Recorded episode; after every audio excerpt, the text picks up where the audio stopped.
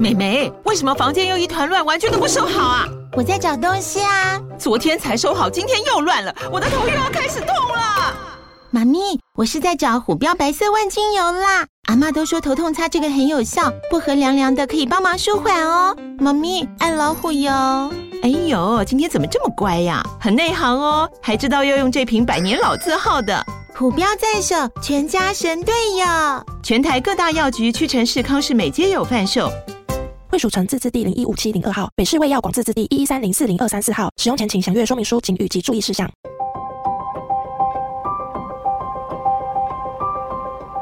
一趟捷运的时间，听一本好书的精彩。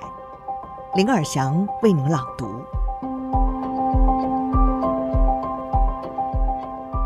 您好，欢迎您再次收听《天下好读》，我是林尔祥。今天我们来谈谈爱情。书斋是摘自《天下》杂志出版的这本书《失控的爱》，为什么我们越相爱越受伤？触摸那些心底被忽略的失控感，走向真正亲密的未来。作者是临床心理师张佳琪博士，台大心理系临床心理硕士，次领域是成人精神与健康心理，擅长的主题包括亲密关系。亲子冲突与职场关系，也是管理学博士，毕业于伦敦政经学院管理学研究所，学术研究聚焦于员工关系心理学、组织心理学助理教授，教学内容是领导心理、绩效管理以及企业经理人情商领导力课程。今天的书摘内容是：重心都在对方身上。你写的是爱情故事，还是一部牺牲日记？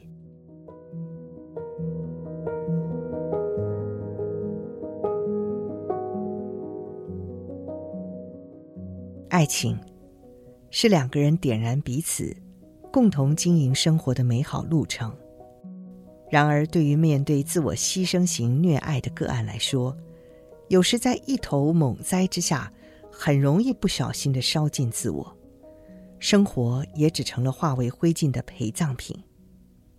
在这位个案与我倾诉他与伴侣过往的互动的时候，有一个令人印象很深刻的特色，就是每当我请他回顾有关于过去两个人的事件的时候，个案给我的回应经常是这么开头的：因为那个时候他觉得我们应该要……嗯，我觉得他那时候可能是希望。对，他有那样讲过，但是他后来又决定我们必须。几次的谈话之后，我尝试向个案提出一个好奇，我说：“哎，在我们的谈话中，不晓得你有没有类似这样的感觉？虽然这是属于我们的对话，可是我们聊到的比较多的都是他的感受，他的想法。对于你自己的心情，你自己的感觉。”我们好像不太有机会了解。然而，我这个疑问对个案而言似乎不太合理。他因而驳斥说：“我那么爱他，我当然是比较重视他的感受啊。”我再试图邀请个案尝试谈谈自己的感受，聊聊自己的想法，个案却欲言又止，最后只能说出：“嗯，我的想法。”我的想法就是，嗯，嗯，我很爱他，我不要和他分开。叙说着过去五年的相处，个案以为自己经营的是爱情，谈论着情人做出分手的决定，个案也认为自己失去的是爱情。然而，在我们的会谈中，似乎很少感觉到爱情，却一直笼罩着。牺牲的气息。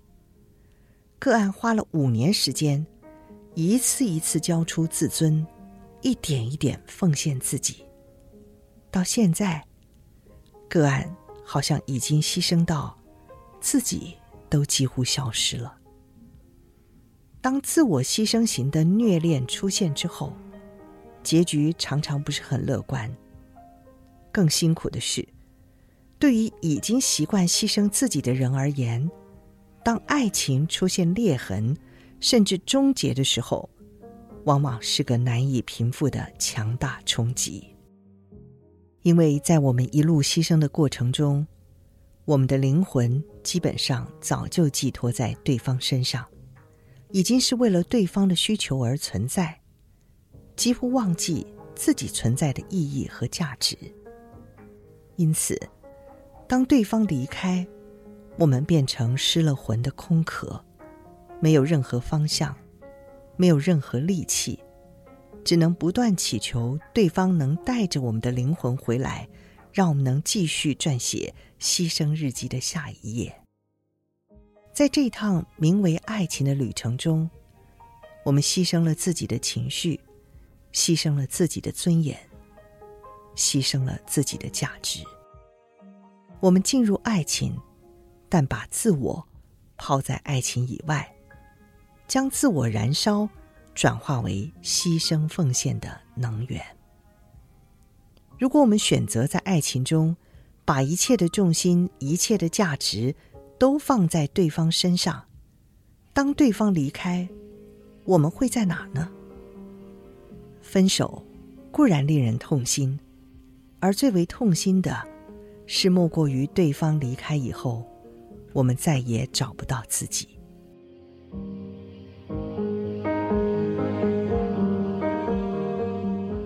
调整彼此的牺牲默契。基于上面两个观念的提醒，如果希望一段亲密关系避免进入自我牺牲型的虐爱状态，双方其实都应该经常去探讨：第一，我们正在为彼此做哪些牺牲？第二，对于彼此做出的牺牲，我们各自的感受是什么呢？第三，我们彼此的牺牲可以接受的界限，可能到什么程度呢？亲密关系是两个人的事情，处在亲密关系中的双方，其实都有责任依循上面的三个问题，去厘清彼此在爱情中的牺牲到底如何运作，在彼此的关系出现自我牺牲虐恋倾向之前，得到。最适当的调配。当我们尝试与伴侣这样对话，有些时候我们会惊讶于对方的细腻，意外听见一些我们从来没有希望对方注意，对方却傻傻为了我们付出好多，也还在傻傻等着被我们肯定的地方。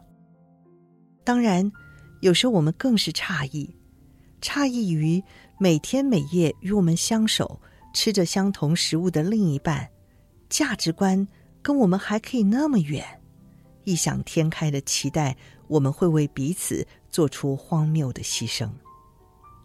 然而，也许就是这样一点一滴的累积，一字一句的校正，能够让我们与伴侣活在最为安放彼此的位置。以上书摘摘自《失控的爱》。为什么我们越相爱越受伤？触摸那些心底被忽略的失控感，走向真正亲密的未来。